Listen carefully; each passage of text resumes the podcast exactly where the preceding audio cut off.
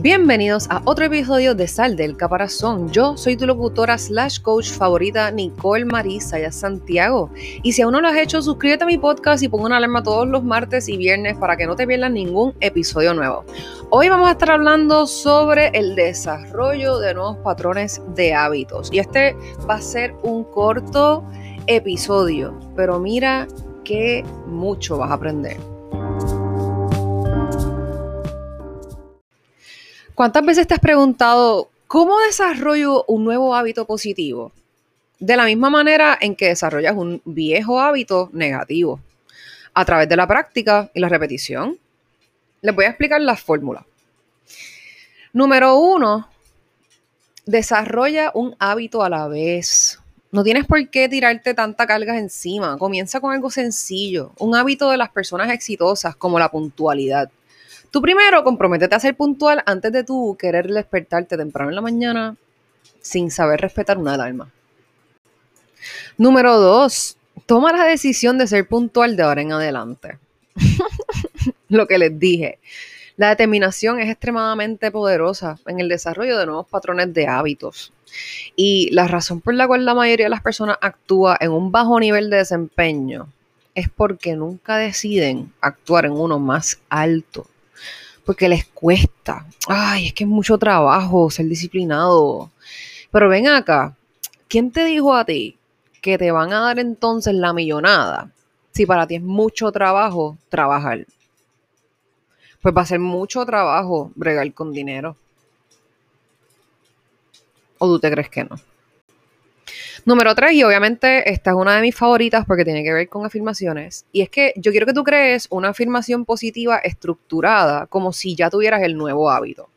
Di algo así como que soy puntual para cada reunión y cita. Te lo vas a repetir. Soy puntual para cada reunión y cita. Soy puntual para cada reunión y cita. Soy puntual para cada reunión y cita. ok, yo no canto, pero qué sé yo, ponlo en tu tono. Repite esto una y otra vez como en un mantra, hasta que sea aceptado por tu subconsciente como una orden. Una vez que tu subconsciente acepte esta nueva instrucción, tú vas a comenzar a ser más puntual e incluso vas a disfrutar la experiencia, que eso es lo más importante. Vince Lombardi, un entrenador de fútbol, era súper famoso por lo que se le conocía como el tiempo Lombardi.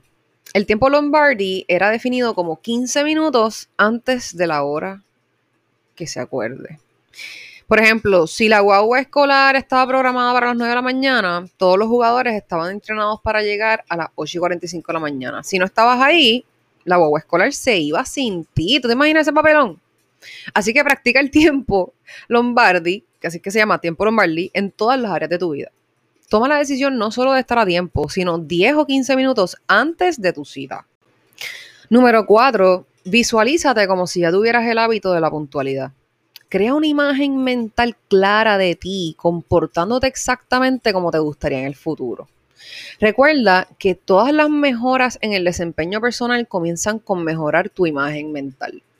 Porque si tú crees que tú vas a poder, ay, pues sí, yo voy a poder desarrollar la puntualidad pensando, no, pero es que a mí se me hace muy difícil, no, pero es que yo no soy puntual y nunca he sido puntual, ¿tú crees que esos pensamientos te van a dejar atraer que tú puedas lograr ese hábito? ¿Tú crees que los pensamientos de decir, ah, pero es que me voy a quitar del gym en un par de días, en verdad? Ahí es que tú comienzas y es con qué? Con el lenguaje interno. Número 5. Actúa como si ya tuvieras el hábito que deseas. Pregúntate, ¿cómo me comportaría si yo fuera una de las personas más puntuales? Compórtate como crees que otras personas puntuales se comportan. Pretende que ya eres la persona que quieres ser. Eso te va a ayudar un montón. Fake it until you make it. Y número 6, por último, pero no menos importante, tienes que crear tú mismo los sentimientos de orgullo, felicidad y autocontrol, que son los que vayas a tener cuando seas siempre puntual. ¿Por qué? Porque a ti te tiene que gustar algo para poder repetirlo y para que se te haga más fácil y automático. Estas emociones de orgullo, confianza y respeto conducen al hábito y al comportamiento más profundo en tu subconsciente, haciendo que el nuevo hábito sea automático, rápido y fácil. Todo lo que a ti te gusta, tú lo repites mucho. ¿Cuántas veces te gusta ir a comer al fast food? ¿Cuántas veces te pones a comer dulce? ¿Cuántas veces te quedas durmiendo? Ah, muchas veces, ¿verdad? Porque te gusta. Pues cuando tú quieres empezar un hábito nuevo, tienes que comenzar a reprogramar tu mente de sobre cómo piensas sobre ese hábito para que lo puedas lograr.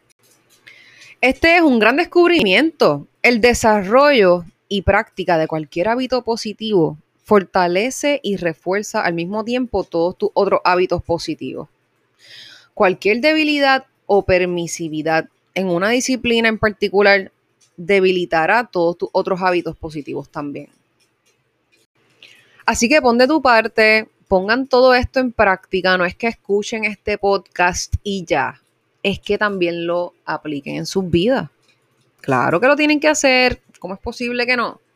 Así que yo voy a ustedes, siempre que uno tiene de verdad como que esas ganas por dentro de hacerlo, uno lo puede lograr, pero tienen que, vuelvo y repito, cambiar su, manera de hablarse internamente para que puedan lograr todo lo que quieren.